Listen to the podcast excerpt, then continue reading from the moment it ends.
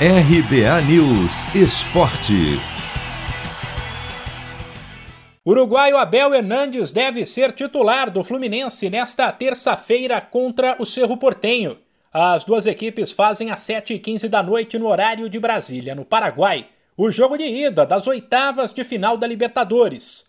O atacante chegou a ser dado como dúvida por conta de um problema no calcanhar, mas depois de desfalcar o time nas últimas três partidas, viu o tratamento intensivo dar certo e vai para o jogo.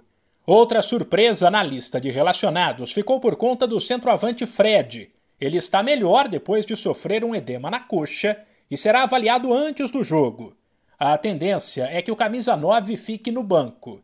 A importância da partida é tão grande que o Fluminense deu descanso para alguns atletas no fim de semana pelo Brasileirão.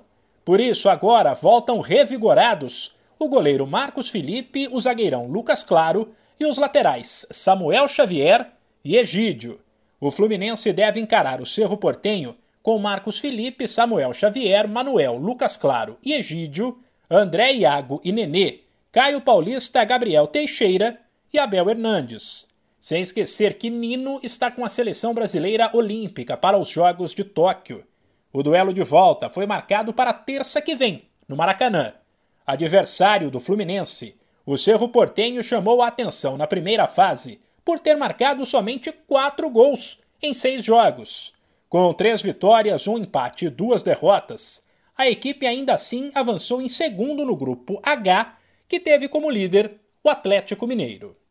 De São Paulo, Humberto Ferretti.